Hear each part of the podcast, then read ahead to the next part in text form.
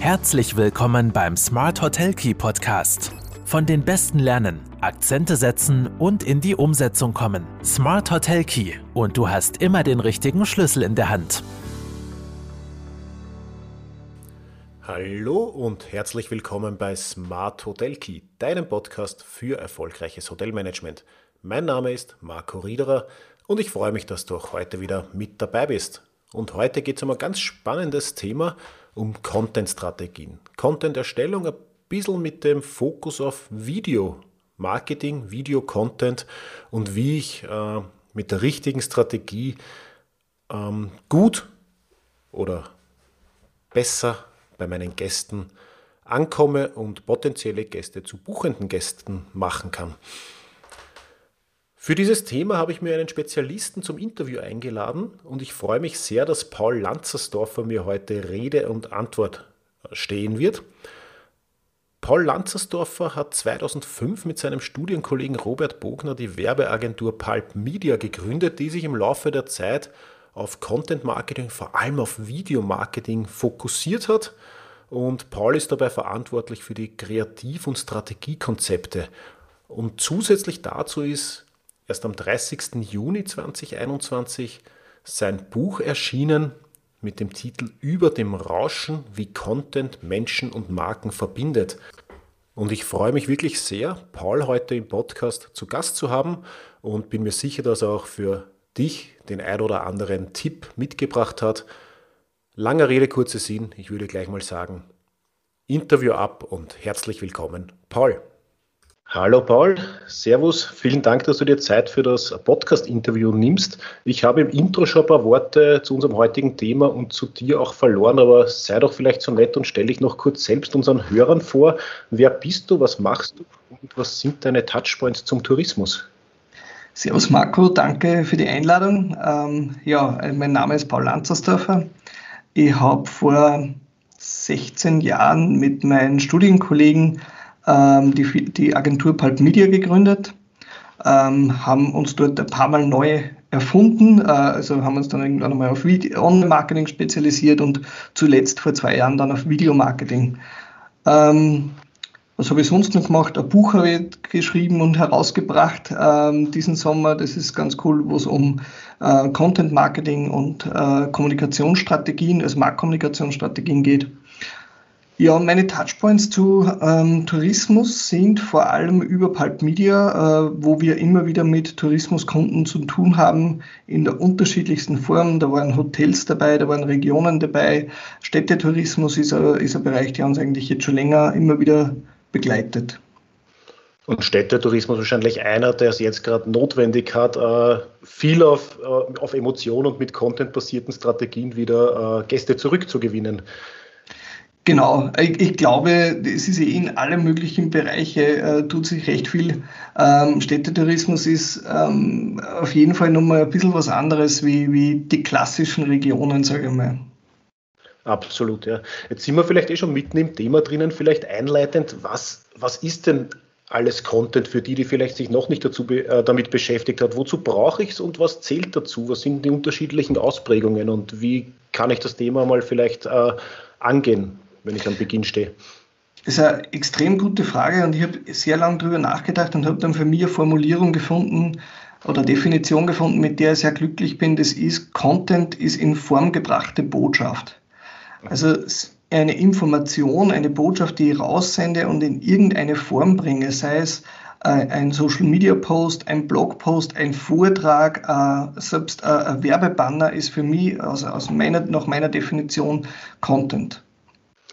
Also im Prinzip alles, äh, was irgendwie über mein Unternehmen äh, ersichtlich ist, aber gesteuert. Also Content siehst du als etwas, was ich als Unternehmen auch äh, steuere oder nicht nur? Naja, es gibt ja auch User-Generated Content, ja. der gehört natürlich auch dazu und da habe ich nur sehr, sehr bedingt Kontrolle darüber. Du hast vorher gesagt, äh, ihr habt euch auf Video-Content, äh, eigentlich Video-Marketing, Video-Content spezialisiert. Wenn man sich jetzt ein bisschen dieses, äh, die verschiedenen Bereiche anschaut, Content besteht ja entweder aus Text, aus Bild, aus Video, aus Audio oder aus Kombinationen davon. Ähm, wo spielt sich derzeit das meiste ab oder wo erreiche ich, wenn wir im Tourismus bleiben, meine Gäste oder potenziellen Gäste am besten? Mhm. Ähm, na, also gerade wenn ich an den Tourismus denke, de, ähm, da denke ich, man muss das Produkt äh, sehen und den Wunsch erwecken, dass ich dort bin. Und das kann ich ähm, aus meiner Sicht am allerbesten im Video. Es funktioniert im Bild und im Text genauso, aber in einem Video kann ich mir es einfach richtig, richtig gut vorstellen. Und Video hat mittlerweile ganz, ganz viele unterschiedliche Ausprägungen. Also das ist, äh, man darf nicht oder man ist vielleicht verleitet dazu gleich an den klassischen Image-Spot zu denken, aber Video ist ganz, ganz viel mehr. Das, äh, das Story-Format auf, auf Snapchat oder auf, auf Instagram ähm, ist Video. Ähm, TikTok-Clips sind Video. Äh, ein Banner, ein animierter Banner kann, kann Video sein. Das, spielen, äh, das spielt alles mit und da gibt es ganz, ganz viele Beispiele, wo, wie Video daherkommen kann. Jetzt ist aber natürlich meistens schon Video, ein bisschen äh, Videocontent zu generieren, im Kopf immer so ein bisschen eine Hemmschwelle, weil die Videos natürlich das sind, was auch am aufwendigsten ist. Ähm, wie entgegnest du das einem potenziellen Kunden, der sagt, na, Videos, das kostet viel, äh, das dauert lang, äh, das zu produzieren ist einfach eine Riesenherausforderung? Ähm, es kann ein Text äh, oder ein Foto genauso äh, super aufwendig sein. Also das, das ist äh, immer die, die Sache. Ähm, ich hab, äh, wir haben bei unseren Vorträgen haben ein extrem cooles Beispiel, das sogar aus dem Tourismusbereich kommt, von Sardinien. Und zwar ist das ein Video, das ist ein ganz einfacher Kameraschwenk, wahrscheinlich mit dem Handy aufgenommen, über das Meer vor Sardinien. Und da sieht man Menschen baden und das Wasser ist türkis und man hört so eine ganz angenehme, ich vermute mal, Ukulele-Musik und man, man fühlt sich, also wenn man gestresst ist und man sieht das Video, ist man so, sinkt sofort der Stresslevel. Und das, was ich vorher gesagt habe, es weckt das Bedürfnis, dort zu sein. Und das ist überhaupt nicht aufwendig produziert.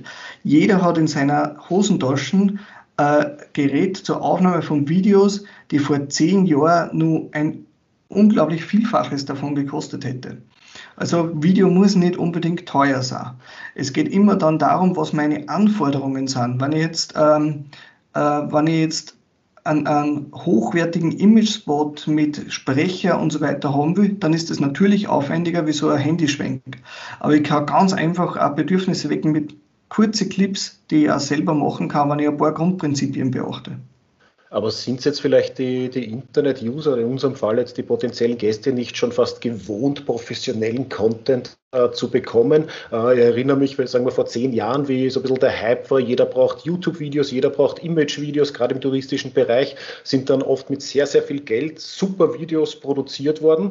Äh, wenn ich jetzt bei vielen äh, touristischen YouTube-Accounts reinschaue, ist das neueste Video immer noch fünf bis zehn Jahre alt, was ein super Imagefilm für vor fünf oder zehn Jahren waren, was vielleicht mit dem heutigen äh, nicht mit dem Standard von der Videoproduktion, aber vielleicht mit der Infrastruktur, mit den Angeboten gar nicht mehr übereinstimmt. Äh, das heißt, ein bisschen eine Schere habe ich zwischen professioneller Videoproduktion, die einmal begonnen hat. Äh, die Gäste wollen aber auch aktuelle äh, Informationen haben und als kleiner touristischer Betrieb werde ich natürlich jetzt nicht laufend professionelle Videos mir leisten können vielleicht oder wollen.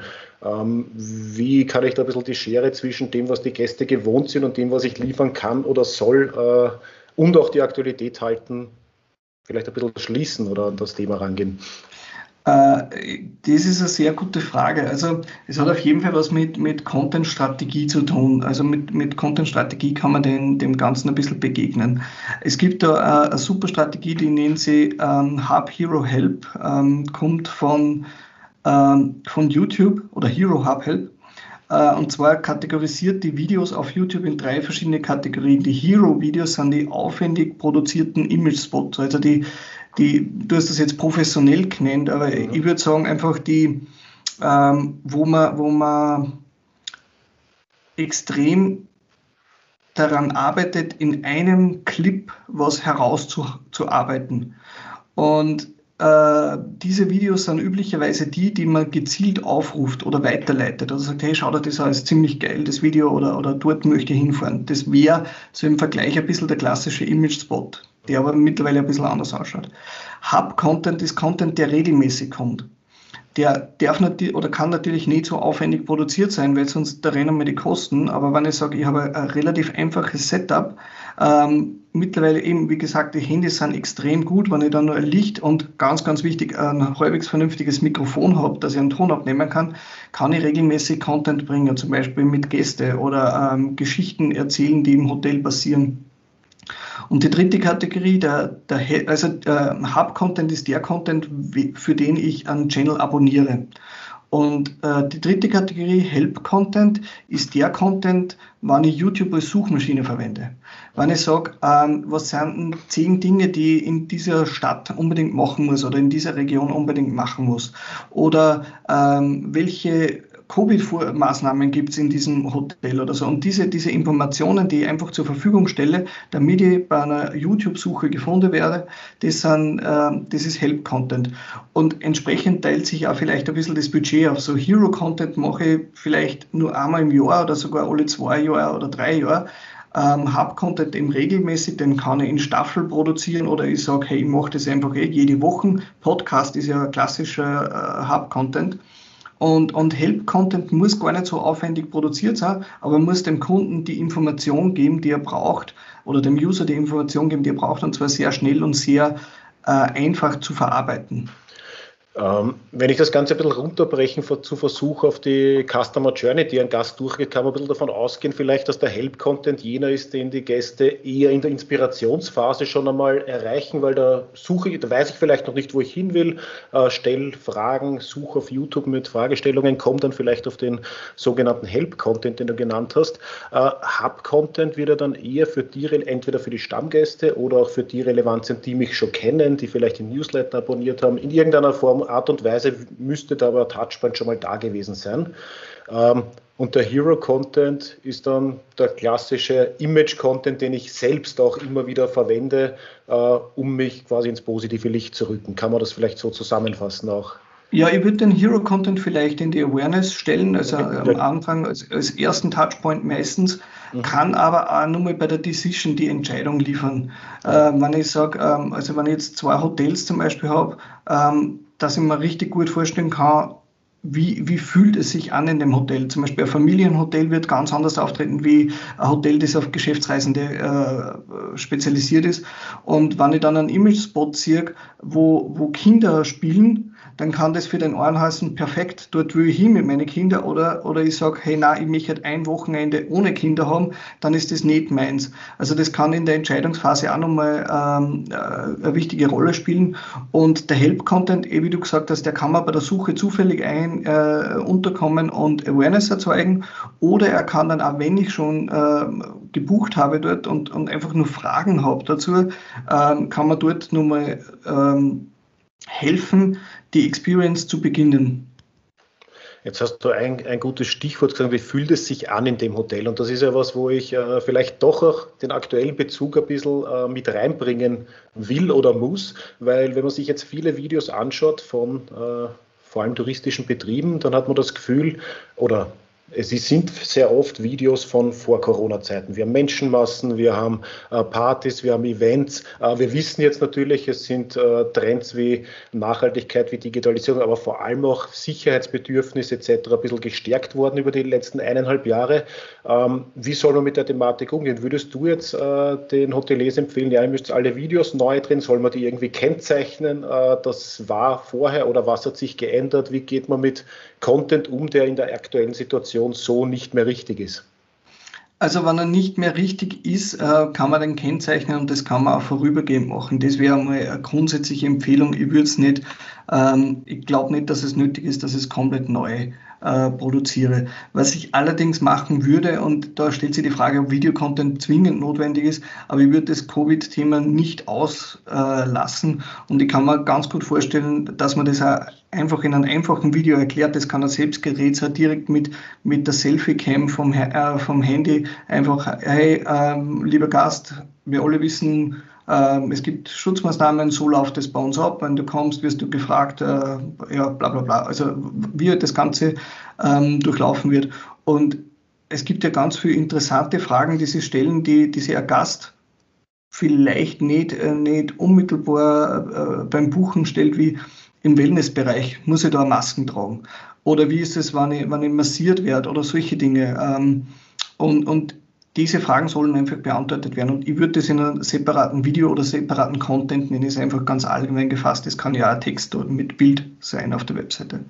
Aber auf jeden Fall als Add-on zu dem, was vielleicht teilweise vielleicht veraltet ist oder gerade jetzt nicht mehr aktuell, könnte ja wieder aktuell werden, wenn die Maßnahmen sich ändern, etc. Genau. Ähm, Jetzt ist mir noch eins wichtig anzusprechen, du hast das vorher schon ein bisschen äh, auch angeschnitten äh, mit den verschiedenen Content-Strategien äh, oder Themen im, im, im Videobereich. Hero eher auch dieses, wenn man aus Prospektseite sieht, dieses Hochglanzthema. Äh, Help und Hub wahrscheinlich eher so diese authentischeren äh, äh, Hintergrundinfos vielleicht teilweise auch. Wie, wie kann ich diese Gratwanderung teilweise zwischen Hochglanz und Authentizität meistern? Brauche ich immer beides? Kann ich das vielleicht auch sympathisch verbinden? Kann ich äh, quasi das hochprofessionelle Video trotzdem noch authentisch gestalten? Oft hat man das Gefühl, gerade im Tourismus, bei den Image-Videos habe ich eigentlich nur die äh, gecasteten Models dort. Diese Menschen treffe ich nie im Hotel selbst. Äh, will das der Gast überhaupt sehen? Brauche ich dieses Hochglanzthema? Soll ich nur authentisch bleiben oder wie, wie kann ich diese Gratwanderung ein bisschen äh, aufarbeiten für mich im Betrieb?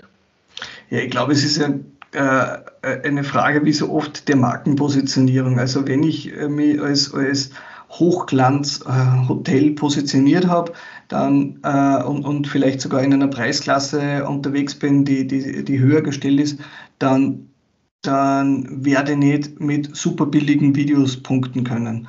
Umgekehrt, wenn ich das sympathische Familie, Familienhotel bin, dieser Familienbetrieb ist und vielleicht nur wenig Zimmer hat, wo, wo ich auf Du und Du mit dem, mit dem Gast bin, ähm, dann, dann kann das auch ein verwackeltes Bild sein oder so. Also, das ist ja dann auch völlig okay. Ähm, also ich finde, es muss einfach, ähm, die, das Hotel muss, die, die Marke muss sich selber wohlfühlen mit dem Video, was produziert wird.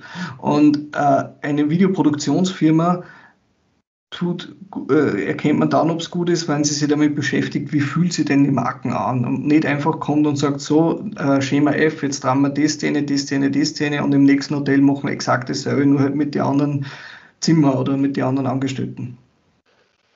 Ähm, es muss sich, du hast gerade gesagt, für den, äh, für den Unternehmer oder für die Unternehmerfamilie auch richtig anfühlen. Die müssen sich dort wiederfinden. Vor allem aber auch, glaube ich, die Gäste. Also es immer, äh, oder dieses Thema, der, der, Köder muss nicht dem Angler, sondern dem Fisch schmecken. Natürlich will ich jetzt auch äh, meinen Gästen gegenüber das Richtige äh, kommunizieren oder richtig rüberkommen.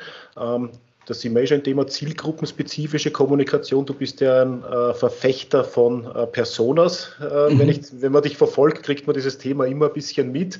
Ähm, wie können mir jetzt Personas bei der Content-Aufbereitung helfen? Ähm, du hast jetzt den Spruch angesprochen, äh, angeschnitten, der, der Köder musste mit dem Fisch schmecken. Ich habe da vor kurzem eine extrem interessante Gegenfrage äh, entdeckt. Aber schmeckt der Fisch, den ich mit dem Köder fange, auch dem Angler?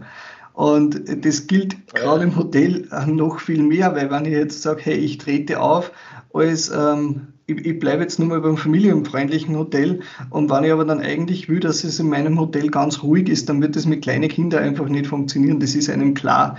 Und da, da ist auch nichts Schlechtes daran.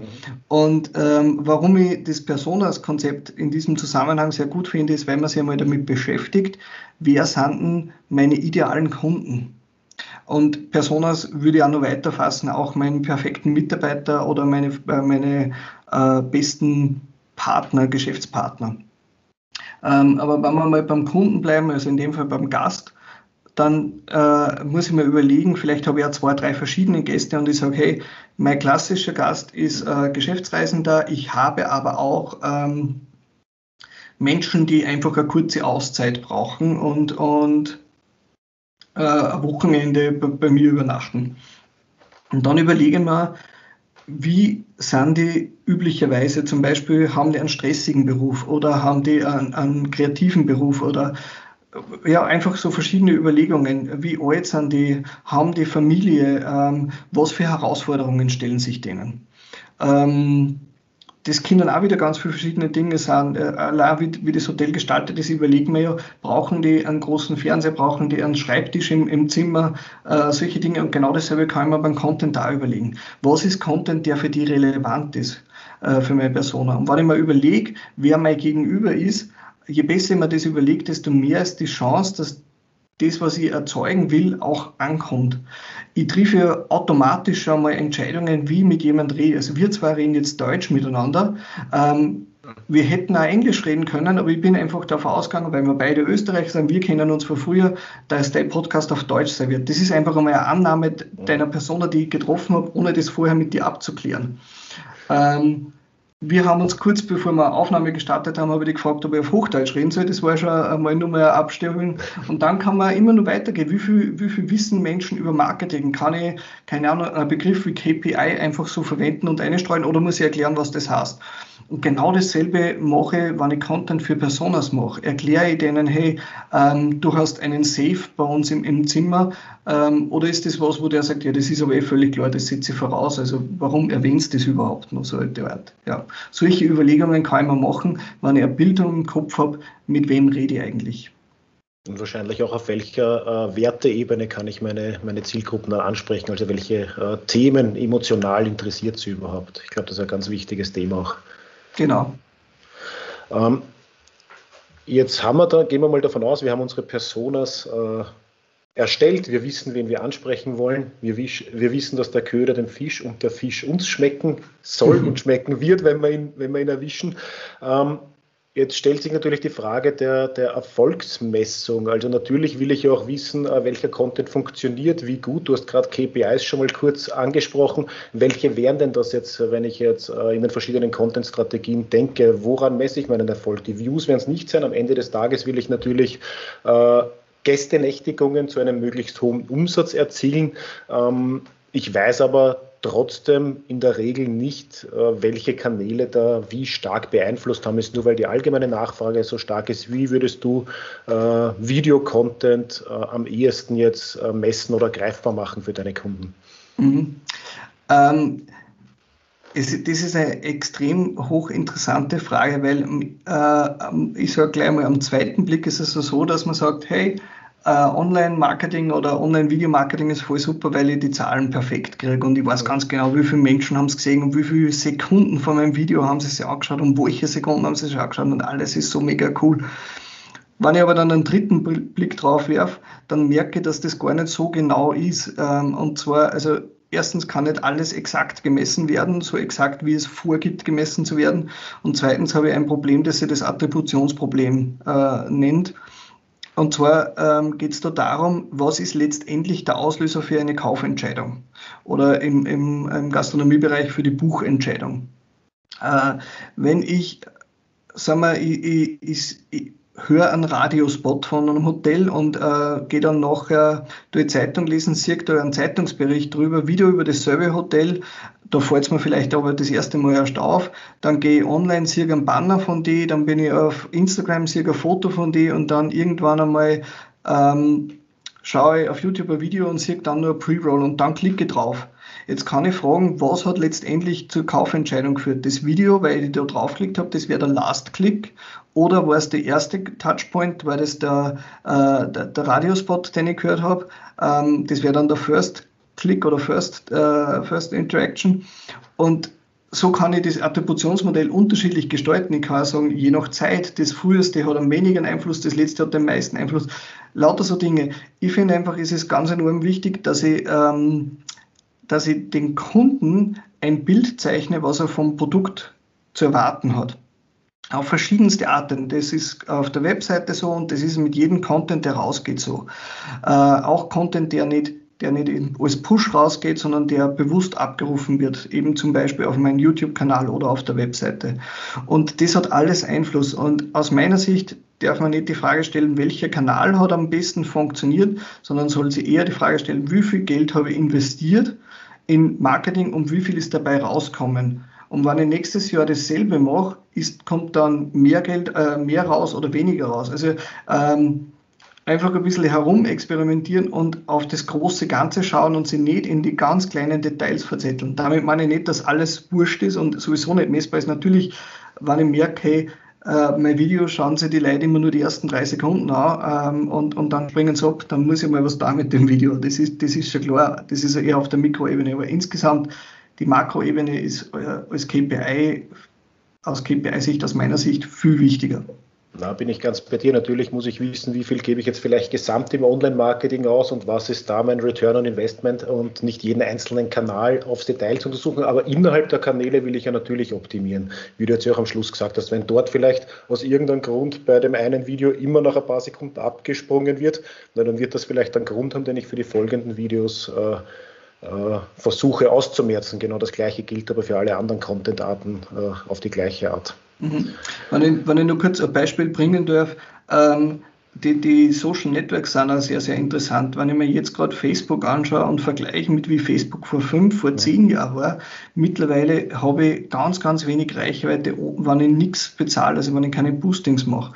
Ähm, Hingegen gibt es andere Netzwerke, wo ich relativ einfach viel Reichweite kriege. Wenn ich jetzt zum Beispiel auf TikTok aktiv bin, natürlich muss da meine Zielgruppe sein, aber TikTok ist die Chance, dass ich viele Menschen erreiche, viel höher, als ich es derzeit auf Facebook wahrnehme.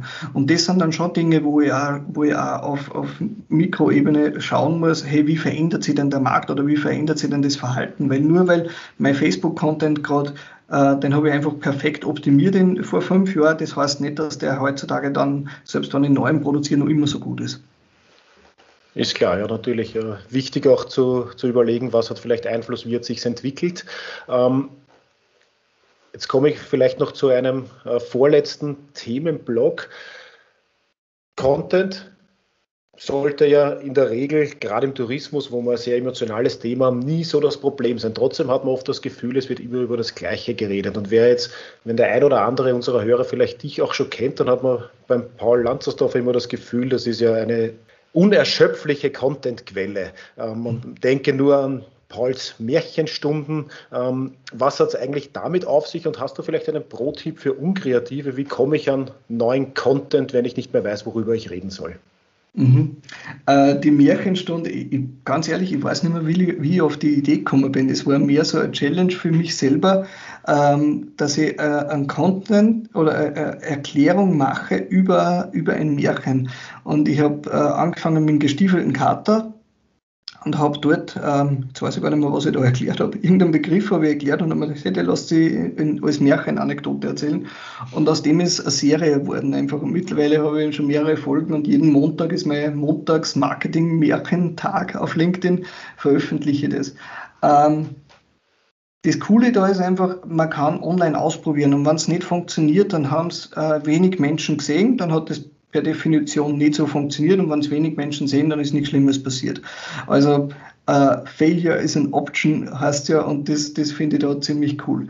Ähm, wie man als Unkreativer auf Ideen für Content kommt, ähm, was enorm hilft, ist die Persona Journey oder die Customer Journey. Wenn ich mir überlege, wie werden, werden Menschen auf mich aufmerksam, wie treffen sie Entscheidungen, wie kommen sie zum, zum Kaufprozess und was passiert, nachdem sie das gemacht haben, vielleicht nachdem sie da waren.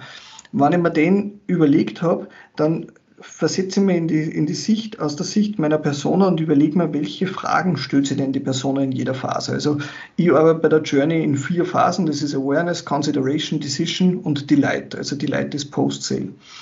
Und da gibt es unterschiedliche Modelle mit unterschiedlichen Bezeichnungen. Manche haben sechs Phasen, manche haben acht, keine Ahnung, egal. Aber wenn ich mir in jeder Phase überlege, in der Awareness-Phase, welche Fragen stellt sich die, äh, die Person? Ist da gleich die Frage nach dem Preis? Ist da gleich die Frage nach, wie weich ist das Bett? Oder äh, habe ich dort Internet gratis? Oder solche Dinge. Die Fragen kommen ja und werden immer konkreter, je näher ich zur, zur Kaufentscheidung komme. Und wenn ich mir das überlege und einmal aufzeichne, dann habe ich dadurch davon eine super Quelle an Content, weil diese Fragen muss ich einfach beantworten. Und dann kann ich mir überlegen, okay, wie kann ich es denn am besten beantworten? Wie kann ich denn zum Beispiel alle Fragen, die sich ein potenzieller Gast stellt, beantworten. Und dann komme ich auf die Idee, hey, ich konnte Geschichte erzählen von einem Menschen, der in mein Hotel eincheckt. Und ich sage das einfach und er geht dann auf sein Zimmer und auf sein Zimmer stellt er den Laptop an und äh, er hat dort eine Schreibtischlampe und äh, die schaltet er ein und dann tut er dort was, was arbeiten und keine Ahnung. Also ich kann das einfach herzagen. Ich kann aber äh, einen ähm, Text schreiben, wo ich das Ganze erkläre, was alles da ist. Also ich kann es faktisch auflisten. Und auch da spielt dann wieder eine Rolle, wie tickt meine Persona und wie lässt sich das meiner Persona am allerbesten erzählen. Und vor allem ausprobieren. Du hast gesagt, Try and Error. Vielleicht muss man doch ein bisschen mutig sein einmal. Äh, neue Themen auch zu kommunizieren, wo ich vielleicht in der Vergangenheit immer Angst hatte, wie wird das äh, aufgenommen von meiner Zielgruppe, von meinen Gästen. Und wenn ich aber meine Personas habe, dann habe ich mir vielleicht ja vorher schon Gedanken gemacht, wie könnte die Reaktion darauf sein, äh, was dann vielleicht gar nicht mehr so viel Mut erfordert, um diesen Content dann zu, äh, zu veröffentlichen. Also ich glaube, da greifen dann die Zahnräder ineinander, wenn ich das Ganze strategisch angehe. Genau. Ähm, und einen, einen spannenden Punkt habe ich noch vor kurzem auch äh, bei dir online gelesen, das Bite, Snack and Meal Konzept. Also es braucht ja dann nicht immer neuen Content, sondern ich kann ja einen Content-Block vielleicht äh, äh, wiederverwenden oder recyceln in verschiedenen Bereichen. Äh, was ist mit diesem Konzept gemeint genau? Vielleicht magst du das kurz erklären. Ähm, die Idee dahinter ist, dass ich, wenn ich Content produziere, den bei der Konzeption der Produktion schon in verschiedenen Größen denke. Äh, also äh, ein Meal ist ein, ein großer Content-Happen, zum Beispiel ein Interview oder eine Produktpräsentation oder ein Imagefilm. Und Snacks sind kurze, leicht ähm, zu konsumierbaren Content, äh, ja, Content Snacks. Zum Beispiel ist es ein 20-Sekunden-Video oder ist es ähm, ein, ein, ein kurzer Blogpost oder, oder solche Dinge. Äh, und ein Byte ist ein ganz schnell konsumierbarer äh, Content. Das ist zum Beispiel eine Story oder ein Tweet oder ein Instagram-Post. Etwas, was ich mir ganz schnell anschauen kann. Und wenn ich, wenn ich mir diese drei Größen einfach überlege und jetzt sage, ähm, hey, ich habe ein, ein Hotel und ich brauche Content für die nächsten drei Monate, also ich brauche Frühlingscontent. Dann werde ich im, im Frühling hingehen und werde mir zwei, drei Drehtage oder Produktionstage herauspicken und dort konzipiere ich gleich und sage, hey, ich mache am Ende möchte ich einen, einen Frühlingsspot haben, das ist mein Meal und dann äh, werde ich brauche ich 20 kurze Sequenzen, die ich auf Social Media posten kann über den Zeitraum von drei Monaten. Das sind meine Snacks. Und dann werde ich, keine Ahnung, 50 Fotos aus dir herausziehen, die auch wieder verwenden kann. Das kann sein, dass im Meal alle Snacks vorkommen. Es kann aber auch sein, dass ich teilweise Sachen, die im Meal nicht reinpasst habe, dafür als Snack verwenden kann. Aber du weißt, was ich meine die Idee ist einfach, dass ich nicht hergehe und sage, jetzt mache ich eine große Content-Produktion, den Image-Spot. Und nächste Woche mache ich eine neue Produktion, das dann, ist dann der Social-Media-Content. Und übernächste Woche fährt mein Team raus und macht ein Fotoshooting für, für ganz kleine Sachen. Ähm, sondern, dass ich gleich einmal herangehe und mir genau überlege, okay, was kommt auf mich zu und was kann ich an dem Tag alles machen. Weil gerade bei, bei, Videoproduktionen, wenn ich das Ganze ausgeleuchtet habe, wenn ich die Menschen, ähm, ich habe ja dann meistens irgendwelche Interviews, wo ich mit die, wenn sie die alle Zeit nehmen, dann warum mache ich dann nicht gleich viel, viel mehr? Und ich, ich habe schon ganz oft festgestellt, dass genau, also so logisch das jetzt klingt, was ich gesagt habe, dass trotzdem genauso gedacht wird. Ach so, ja, das hätten wir gleich mitbedenken können, dass wir da im Hochformat was drehen können für die Instagram Stories. Ja.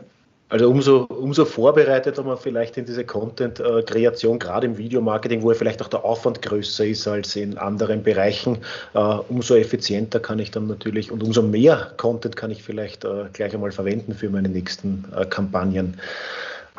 Genau. Ähm, ein letztes Thema vielleicht noch, und das beginnt ja sehr schön mit einem Satz, äh, es gibt keine Ausrede für schlechte Marktkommunikation, es gibt nur einen schlechten Einsatz von Ressourcen. Äh, das steht als erster Satz in der Beschreibung deines neu erschienenen Buches vom 30. Juni. Ähm, über dem Rauschen ist der Titel, was erwartet äh, einen Leser, der sich jetzt nach dem Podcast auf eine der verschiedensten Bücherplattformen begibt und über dem Rauschen bestellt. Ähm, über dem Rauschen, da geht es darum, wie ich meine Strategie, meine Content, meine Marktkommunikationsstrategie aufbaue. Äh, und, und zwar ähm, die, dieser, dieser Beschreibungssatz, also ich bin der festen Überzeugung, dass es noch nie so einfach war, guten Content zu machen. Wir haben die Geräte dazu, wir haben die Möglichkeiten, es gibt kostenlose Tools, kostenlose Plattformen, wo ich mir Bilder, wo ich mir äh, Musik besorgen kann, ich kann ähm, günstige, auf günstige äh, oder, oder unterschiedlichste Arbeitskräfte zurückgreifen, die mir zum Beispiel helfen beim Texte, beim Korrekturlesen, alles möglich. Also ich habe ein, ein Füllhorn an Optionen, äh, auf die ich zurückgreifen kann und muss das einfach nur gescheit einsetzen. Und wir haben jetzt ganz oft davon geredet, dass die Strategie wichtig ist bei der Produktion, bei der, bei der Konzeption von YouTube-Content, all, all dies und das steht in dem Buch drinnen, wie ich an das Ganze herangehe. Also, also mit, mit Kennzahlen definieren, mit Ziele definieren, mit Personas, mit Persona Journey, alles, was wir, was wir jetzt geredet haben im Wesentlichen, ist da drinnen strukturiert aufbereitet. Also vielleicht gerade, äh, weil du gesagt hast, es war noch nie so einfach. Ähm, ich glaube, es hat auch noch nie so viele Möglichkeiten gegeben, die man vielleicht nützen kann. Und das ist wieder das, was es im Kopf vielleicht verkompliziert oder was ein bisschen Scheu verursacht. Äh, wer sich in diesem Dschungel der verschiedenen Content-Möglichkeiten nicht mehr durchsieht, der ist richtig aufgehoben in, über dem Rauschen. Genau, man könnte es so sagen, diese vielen Möglichkeiten ist das Rauschen und es gilt das zu finden, was über dem Rauschen ist. Ein bisschen, aus, bisschen zu filtern und seine, seinen, seinen Fokus zu finden. Genau. Ähm, Lieber Paul, wir sind quasi am Ende angelangt von äh, dieser Podcast-Folge. Hast du vielleicht noch ein paar oder einen wichtigen Tipp für, äh, außer kauf jetzt äh, dein Buch, aber vielleicht einen Tipp aus, dem, einen Tipp aus dem Nähkästchen, wie ich jetzt äh, das Thema, äh, wo beginne ich, wenn ich mich nicht mehr aussehe? Ähm, wo ich beginne, also ich habe es schon, schon mal gesagt, aber eh, wie, du, wie du schon gedeutet hast, es ist mir einfach ein ganz wichtiges Thema bei der Persona, bei, dem, bei meinem Empfänger. Je mehr ich mich damit beschäftige, das ist aus meiner Sicht der Schlüssel zu erfolgreichem Marketing, wenn ich mir überlege, mit wem rede ich eigentlich und wie kann ich mit dem richtig kommunizieren. Super. Vielen Dank, Paul, für das Interview. Die wichtigsten Infos gibt es dann in den Shownotes und ich hoffe, wir hören uns bald wieder. Danke, Marco.